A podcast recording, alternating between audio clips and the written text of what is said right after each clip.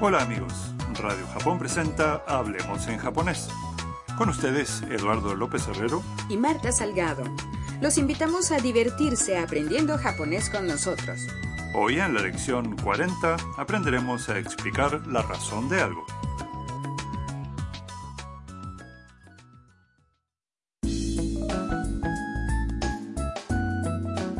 Nuestra protagonista, la estudiante vietnamita Tam, está charlando con la fotógrafa china Mia en la casa de Harusan. De pronto, los sensores de Harusan, la dueña robot, detectan algo fuera de lo común. Escuchemos el diálogo de la lección 40.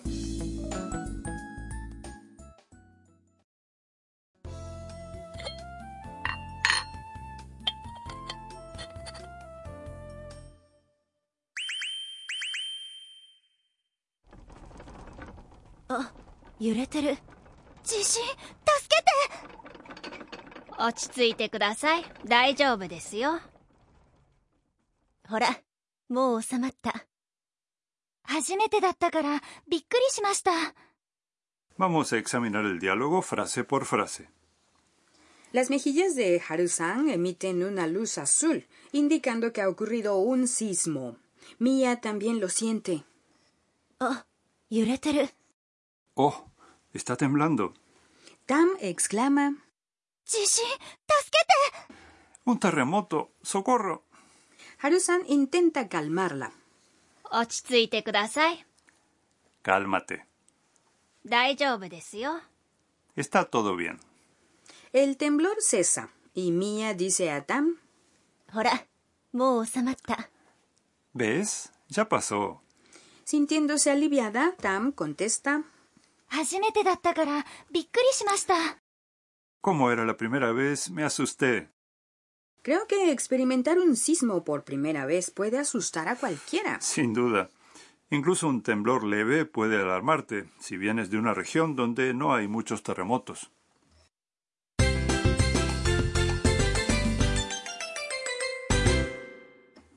La frase clave de hoy es 初めてだったからびっくりしました Como era la primera vez, me asusté.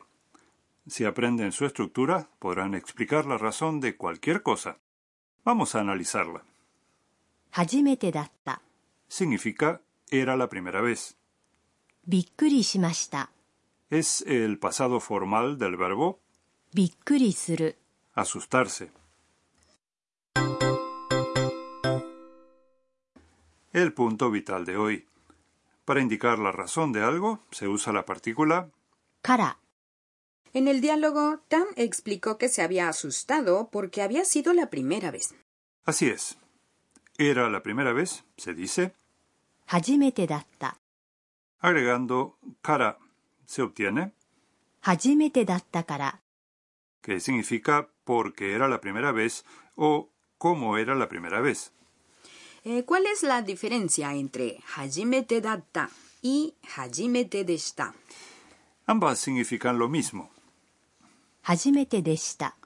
Está en estilo formal, mientras que 初めてだった。 está en estilo llano.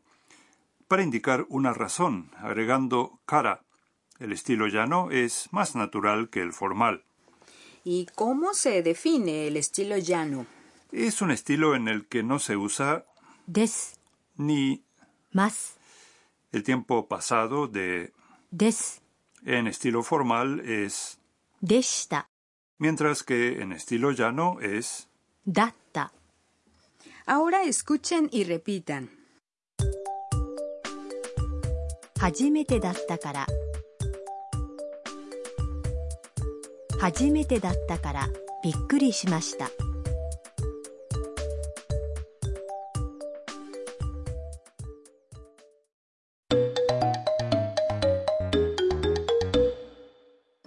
A continuación escucharemos una conversación en la que una mujer responde a una pregunta acerca de una película que vio. その映画面白かったですか話が難しかったからよくわかりませんでした Veamos el significado.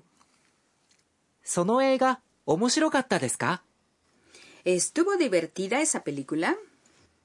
その映画 significa esa película y 面白かった es el tiempo pasado de 面白い un adjetivo y que significa divertido o interesante. Agregando ですか se obtiene una pregunta en estilo formal. 話が難しかったからよくわかりませんでした Como la historia era difícil, no entendí mucho. 話 Significa historia.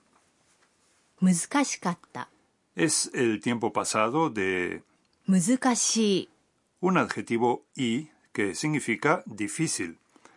Los adjetivos y constituyen el estilo llano si no se agrega des.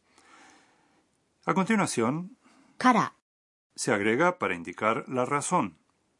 よく Significa bien y está traducido en este caso como mucho. わかりませんでした Es el tiempo pasado de わかりません no entiendo. Este verbo en forma diccionario es わかる entender. Vamos a practicar la pronunciación. Repitan después de la grabación. 話が難しかったから話が難しかったからよくわかりませんでした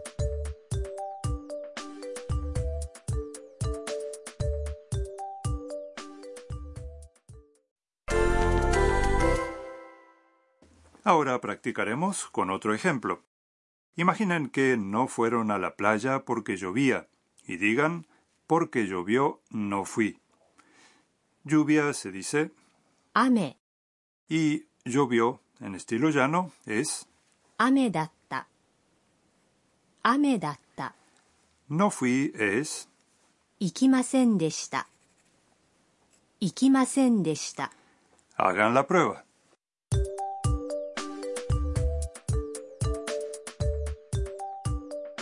雨だったから行きませんでした。 ¿Lo lograron?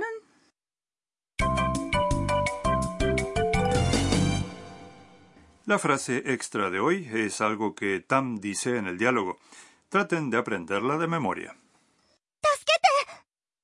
La expresión 助けて significa socorro. Es la forma T del verbo 助ける socorrer o auxiliar. La forma T, cuando se usa sola, indica una solicitud. Usen esta frase cuando necesiten ayuda. Puede ser útil en caso de emergencia. Ahora escuchen y repitan. 助けて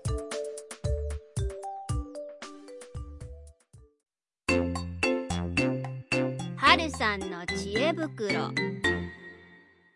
Es hora de los consejos de Harusan. Hoy hablaremos de qué se debe hacer en caso de terremoto.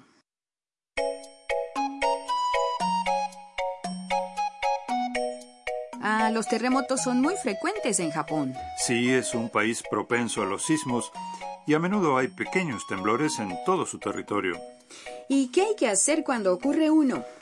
Si estás en un edificio a prueba de terremotos, es mejor no salir. Lo indicado es buscar un lugar seguro en el interior.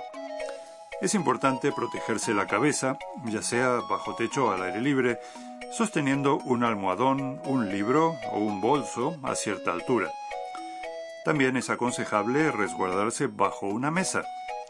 En ese caso, lo mejor es aferrar la parte superior de las patas del mueble. También debemos prestar atención a las réplicas sísmicas. Si es un lugar cercano a la costa, hay que desplazarse a un lugar alto tan pronto como sea posible, debido al peligro de tsunami.